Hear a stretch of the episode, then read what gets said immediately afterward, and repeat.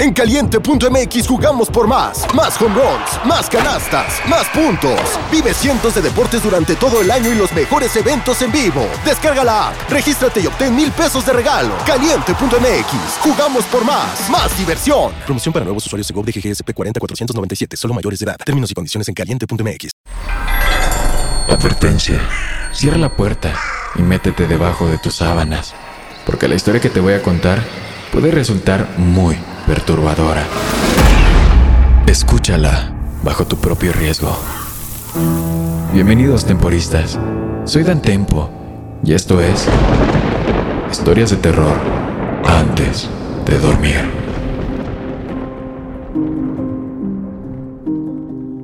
Llevo casi cuatro horas volando y las azafatas no paran de llorar.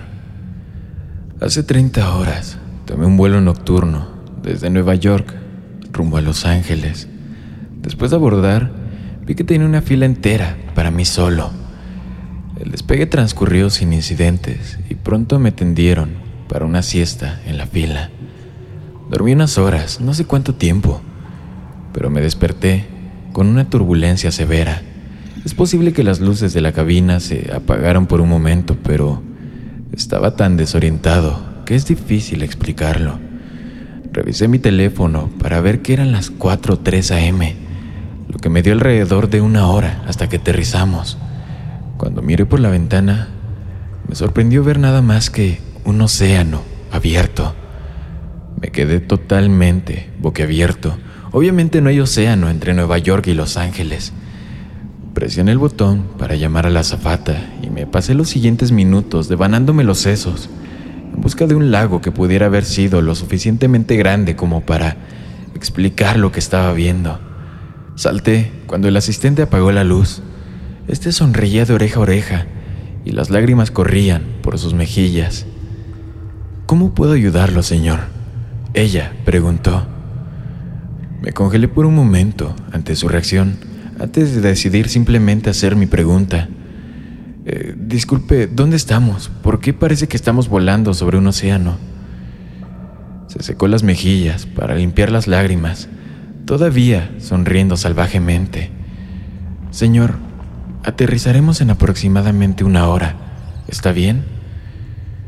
Ah, sí, está bien, gracias, le respondí. Después de que ella se fue, volví a mirar el reloj en mi teléfono. 4.3 AM. No había cambiado. Tenía que haber estado esperando con mi luz de llamada encendida durante al menos cinco minutos. ¿Cómo era posible que no hubiera cambiado en lo absoluto? Estaba bastante confundido hasta este punto. Abrí mi computadora portátil y vi que también se mostraba a las 4.3 am. Saqué mi teléfono, encendí un cronómetro en la aplicación y pasé las siguientes dos horas mirando de un lado a otro entre los relojes, esperando que cambiaran. Ellos nunca lo hicieron. Tomé el hombro de una mujer mayor sentada en la fila delante de mí. Miró hacia atrás con una expresión de molestia en su rostro. ¿Sí? Ella preguntó. Eh, disculpe, ¿sabe cuánto falta para que aterricemos? Yo pregunté. Ella entrecerró los ojos. Ese asistente de vuelo me dijo que sería alrededor de otra hora. Yo negué con la cabeza, en confusión. ¿Esa azafata? Hablamos hace casi dos horas. Ya deberíamos haber aterrizado. Me miró como si estuviera loco. Iba a seguir tratando de convencerla, pero sentí una mano en mi hombro. Me giré para ver a un asistente de vuelo masculino que me sonreía. Las lágrimas caían de sus mejillas sobre mi hombro. Señor, le voy a pedir que se calme o llamaré a capitán. Le dije que no sería necesario y me senté. Quitó la mano y se alejó. Los asistentes de vuelo continuaron pasando cada pocas horas para ofrecer comidas. Mi cronómetro siguió corriendo y ahora me dice que he estado en este avión por más de 30 malditas horas. ¿Puedes comprender mi situación actual? Exploré todo el autocar e intenté hablar con algunos de los otros pasajeros, pero todos me dijeron que esperaban aterrizar en una hora más o menos. ¿Comprendes esta situación? Hace unas tres horas intenté entrar en la primera clase. Pasé la cortina, pero dos asistentes de vuelo sonrientes Me escoltaron de regreso. Su agarre de mis brazos era como el hierro. Señor, la señal del cinturón de seguridad está encendida, dijo uno. Por favor, permanezca en su asiento, con la hebilla brochada. Estaremos aterrizando en aproximadamente una hora, ¿de acuerdo? Carajo, casi había perdido la esperanza.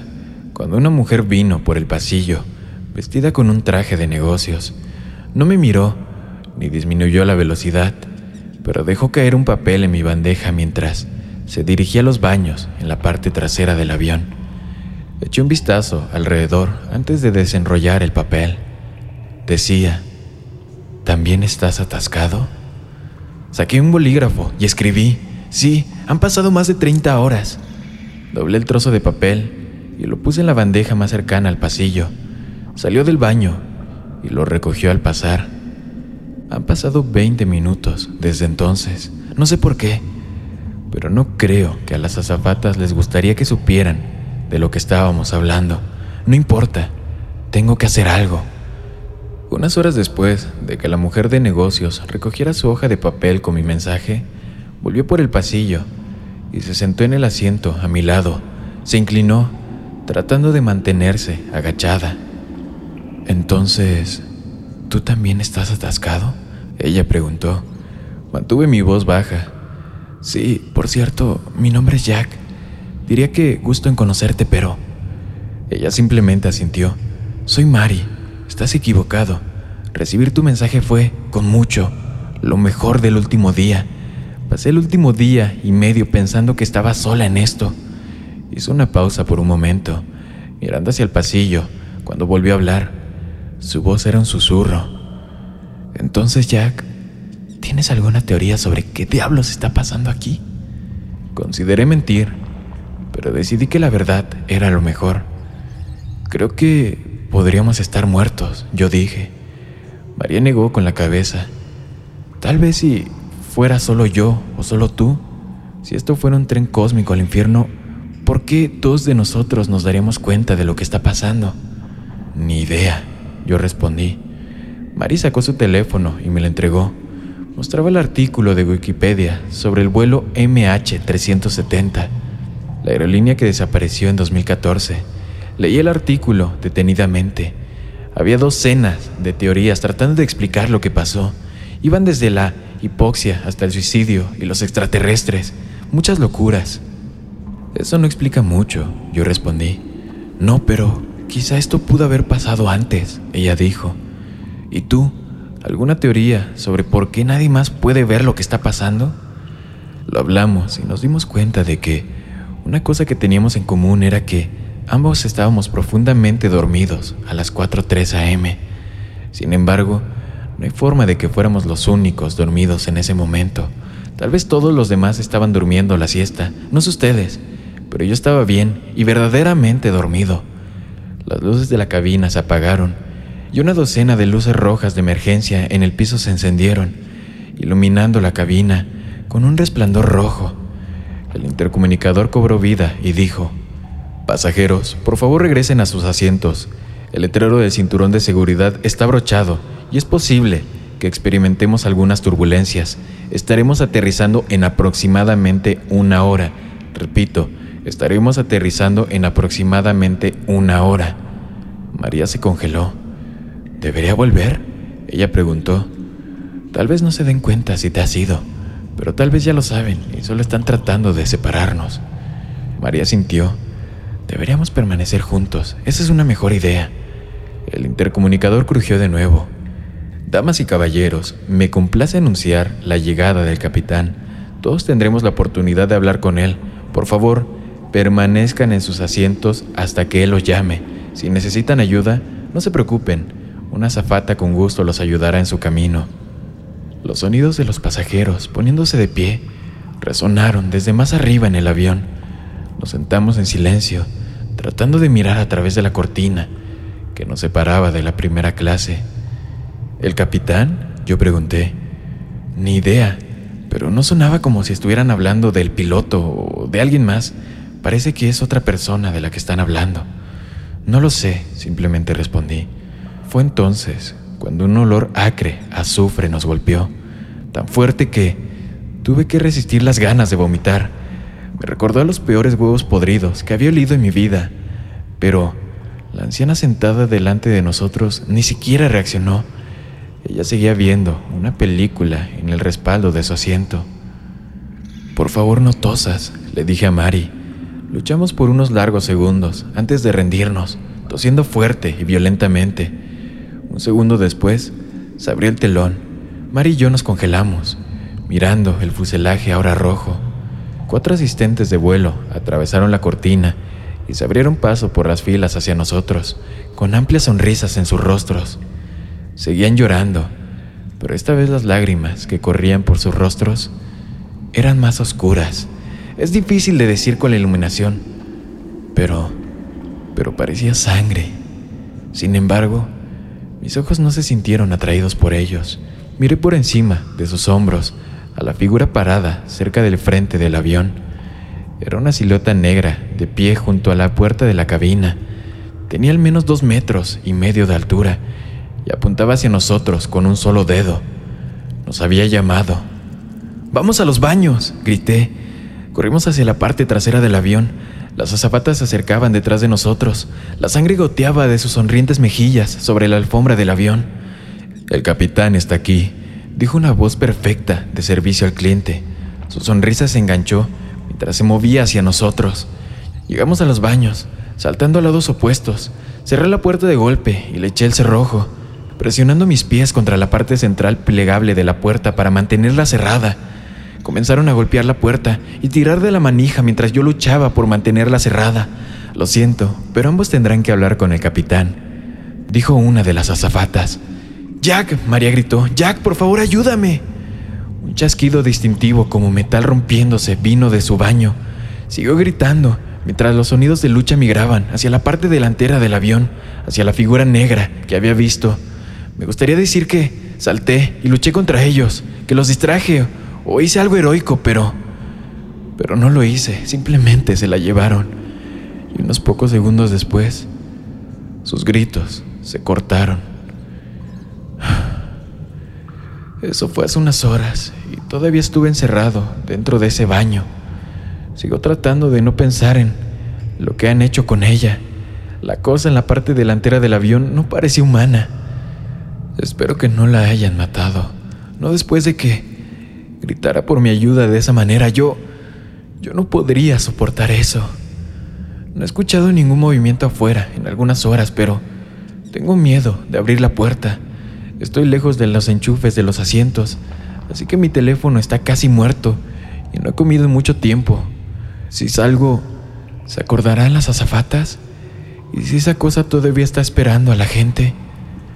No tengo mucho tiempo para tomar una decisión, pero tengo que hacer algo. Después de una docena de horas más, o menos, no sé, abrí la puerta del baño. Las luces de la cabina volvieron a la normalidad y no podía oler nada de azufre. Regresé con cautela a mi asiento y casi lloré cuando la zafata, que sonreía y lloraba, vino a ofrecerme una comida. Esa comida de avión asquerosa, fue lo más delicioso que jamás había comido. Cuando terminé, mi mente inmediatamente se volvió hacia Mari. ¿Qué le habrá pasado? Me arrastré por el pasillo hacia la primera clase, tratando de mantener un perfil bajo. Sorprendentemente, los auxiliares de vuelo no se veían por ninguna parte. Casi parecían ignorarme, como si quisieran que no los encontrara. Por fin encontré a Mari Tenía una fila para ella sola y estaba mirando su teléfono en el asiento junto a la ventana.